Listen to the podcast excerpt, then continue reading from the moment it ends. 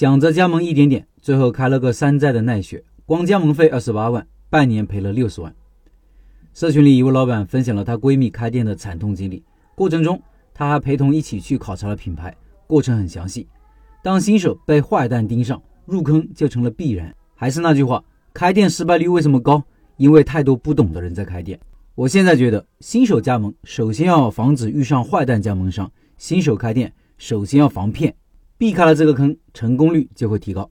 老板说：“说一说我闺蜜开奶茶店的经历吧。二零一八年，我闺蜜由于各种原因，从一家供职八年的知名外企辞职。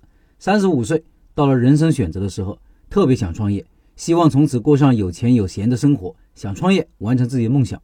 我们是从事英语培训的。”但是八年的工作让她觉得这行业很鸡毛蒜皮，不想开培训机构创业，想做一个更简单、利润更高的项目，就是所谓的每个人心中都有个开奶茶店的梦想，然后就选择了一家奶茶店。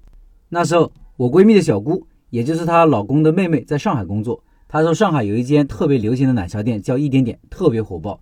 一八年的时候，我们所在的这个珠三角二线城市还没有这个品牌，也不知道一点点能不能加盟，所以就在百度上搜索一点点加盟。然后填了几个电话号码，就有几个公司，所谓的加盟公司给我闺蜜打电话。但是我们当时是刚刚接触这个餐饮行业，所以也没有很快的决定下来。有一些加盟公司也比较远，我闺蜜当时还在上班，就没有去。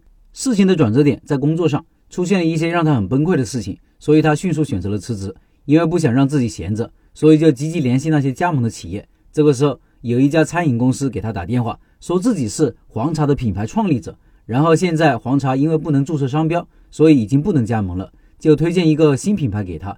听了你的笔记之后，才了解到原来这就是所谓的快招公司。但是当时我们是一点都不懂。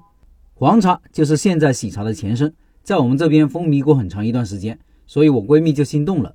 当时还是我陪她去考察项目的，公司在广州，离我们这边特别近，大概开车一个小时就到了。到了之后就是一个标准的接待流程，带我们参观了他们所谓的品牌模拟的店铺。接着把我们请到他们的办公室，然后给我们一堆他们公司的产品，还介绍了如果我闺蜜加盟，不同层级的代理商会有不同的福利。例如区域代理商，就是这个区域不管开多少家店，每家店成功加盟后，就会对区的代理商有返点，而且区域内所有加盟商使用的耗材都会有返点。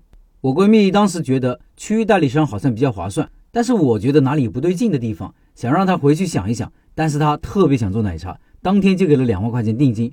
区域加盟商是二十八万多的加盟费，还要进一些耗材，所以总的费用下来应该是三十多万。签好加盟协议，付了钱之后就是选址了。当时刚好碰到我们这边的商场改造，找了几个位置都不觉得特别合适。总部帮他们选址，加盟的人来了也没有起到什么特别实质性的作用，谈不下来的位置还是谈不下来。最后选择了一个我们这边成熟商圈的商场，新开的一个商场，跟原来的老商场是连着的，中间有一个连廊连接。新商场是高端定位，主要是针对女性的购物商场。但是新商场的人流情况一直不是特别好。期间，我闺蜜也做了类似于吃喝玩乐这样的公众号，一次的投入大概五千块钱左右，也上了美团外卖。开业的时候在六七月份，那个时候还有一些学生课，每天的营业额大概能做个一千多七八百。就这样挺到了当年的九月份，学生开学之后，营业额每天只有三四百四五百，店铺每个月的租金要一万多，然后还有两个员工，每个人大概四五千。还有一个面包师做欧包的，大概五千五，又撑了一个月。大概到了国庆节，人流恢复了一些，但是到了十一月，每天的营业额就稳定在两三百了。至此，我闺蜜前期加盟费大概投入了三十多万，装修大概投入了十几万，开业做活动这几个月的亏损，还有房租押金，前前后后投入了六十多万。干到当年的十二月就关闭了，从开业到关闭半年整，亏损了六十多万，还不算时间成本。后来我对他这次创业做了复盘：第一，不做自己不懂的生意。补充一点，他加盟的这家店是一家模仿奈雪的茶的店，主打欧包跟水果茶。当时都已经签了加盟了，然后才去找店铺。平时也没有留意过什么样的地方适合开奶茶店，所以最后在定这个店铺的过程中，就好像是为了开这个店而开。我们原来培训中心的工作也有销售市场方面的一些工作，想着用我们自己的一些经验去运营这个店，来弥补这个位置上的不足。现在想来想简单了。第二，不要看别人好就觉得自己一定能做好。当时我闺蜜选这个商圈的原因，主要是这个商场的一楼有一个台盖，台盖的话每个月营业额能做到五十多万，所以他觉得这个商场是有奶茶店的潜力的。但是他的店是在三楼一个连廊的门口，就是我说的通往那个商场的门口。事实上没有多少人走这个连廊，大部分人都在一楼台盖那一层。第三，对于商场招商人员说的话，要细细把握好每个细节。其实最后让我闺蜜干不下去的原因是，这个商场是处于我们这个城市最繁华的十字路口中的一边，它的正对面开了我们这个城市最大的一个商场，叫国贸。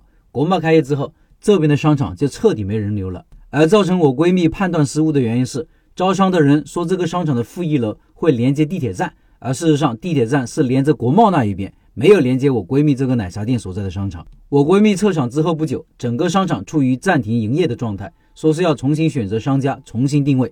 以上就是这位老板的分享。我总结一句话：新手开店，首先要防骗。